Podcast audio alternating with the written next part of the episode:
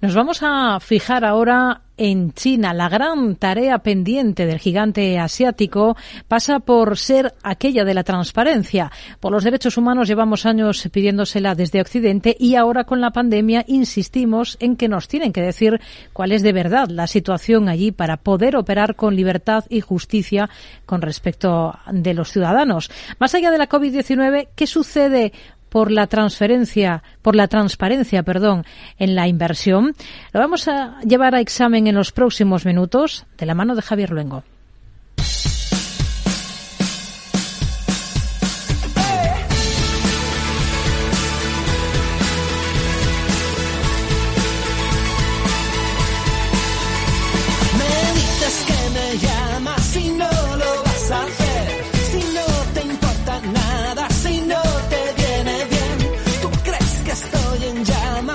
Hace poco le dábamos carpetazo a un año que nos ha hecho cierto roto en los mercados. If we want to set ourselves up, really light the way to another period of a very strong labor market, we have got to get inflation behind us. I wish there were a, painless way to do that. Y en el que los bancos centrales no han temido en infringirle dolor a la economía y los consumidores para salvarnos de una crisis que, ojo, a recession would be relatively short-lived nos lleva a la recesión que entre aterrizajes promete ser suave y no brusca como se prometió en un primer momento, aunque el país en el que el dragón despierta poco a poco de su letargo, China empieza a dificultarnos la entrada en este 2023 abierto, ya quejándose de que les cerramos las fronteras o al menos les hacemos más difícil venir a Occidente cuando ellos, tres años después, han decidido que es el momento de convivir, de convivir con el maldito virus. Escuchaban hace unos instantes a Wang Webin, el que es portavoz del Ministerio de Asuntos Exteriores de Pekín, denunciar que Estados Unidos, Italia o Japón están amargándoles porque van a pedir controles un poco más eficaces para tener al virus a raya? A nivel nacional, vamos a implementar los controles en los aeropuertos, nuestros aeropuertos, exigiendo a los pasajeros procedentes de China una prueba negativa frente a la COVID o pauta completa de vacunación.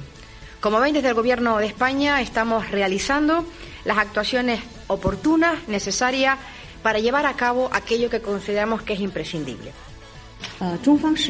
Pero nosotros no les estamos haciendo caso y es que fue la semana pasada, sin ir más lejos, cuando el Ministerio de Sanidad nos convocaba a periodistas de urgencia a primera hora de la mañana para decir que nos sumábamos, aunque también se pretende que se haga en el marco europeo, a protecciones contra el gigante asiático que, por cierto, se queja hoy ante las denuncias de falta de transparencia en que no hay que politizar al SARS-CoV-2.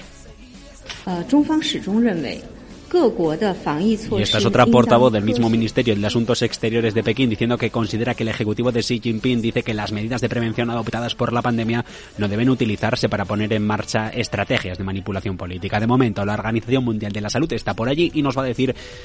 al menos lo que les han dicho las autoridades chinas que digan sobre la situación de la pandemia. Las aerolíneas de momento rechazan medidas anti-COVID y nosotros desde hoy pedimos el pasaporte a los turistas procedentes de China.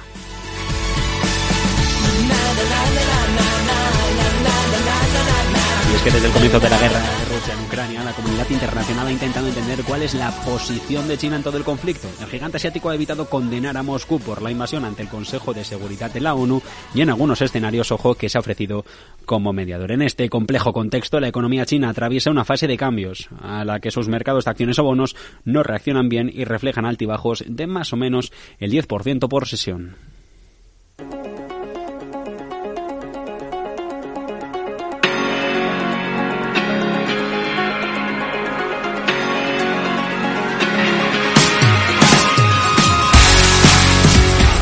Pero a pesar de todo esto, expertos como Mark Siria, consejero delegado de Diagonal Asset Management, nos dicen en este mismo programa, en Mercado Abierto en Capital Radio, que de tener renta variable en cartera, en una combinación 70-30 a fija de investment grades y el resto renta variable global, una de las opciones para tener buenos rendimientos podría estar en el gigante asiático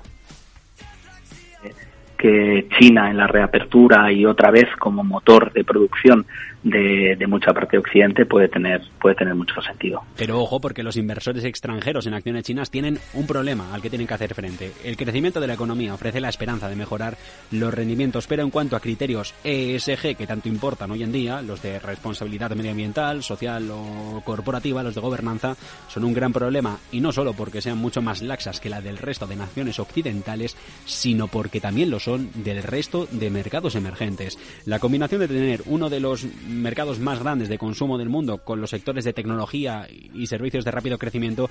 ha traído a inversores globales dispuestos a mirar hacia otro lado en la censura, la vigilancia, el medio ambiente, el trabajo y otros abusos contra los derechos humanos. Sin embargo, hay señales de que se avecinan sobre un posible ajuste de cuentas ESG para las empresas chinas y quienes invierten en ellas. Las calificaciones ESG son cada vez más importantes para los inversores internacionales, pero ojo porque aquí las jurisdicciones occidentales no están muy presentes.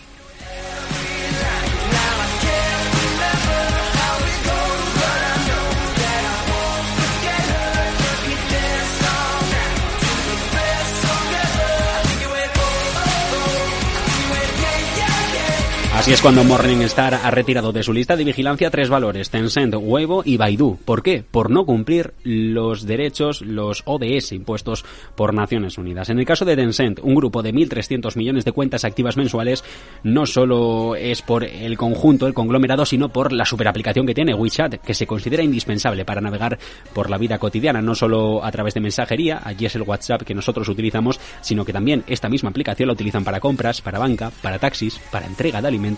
o pagos de servicios públicos. Pues en esta empresa con tanto potencial, ahora mismo no es conveniente invertir por la ESG. Durante el último año y medio el golpe les ha venido a las acciones en el marco de las preocupaciones por la represión regulatoria del sector tecnológico y aún así la compañía todavía representa un riesgo en cartera para la mayoría de los inversores institucionales extranjeros. Experiencias que pueden volverse cada vez más comunes para una China autoritaria medida que Xi Jinping, el líder más poderoso del país desde Mao Zedong, se embarca en un tercer mandato sin precedentes en el poder.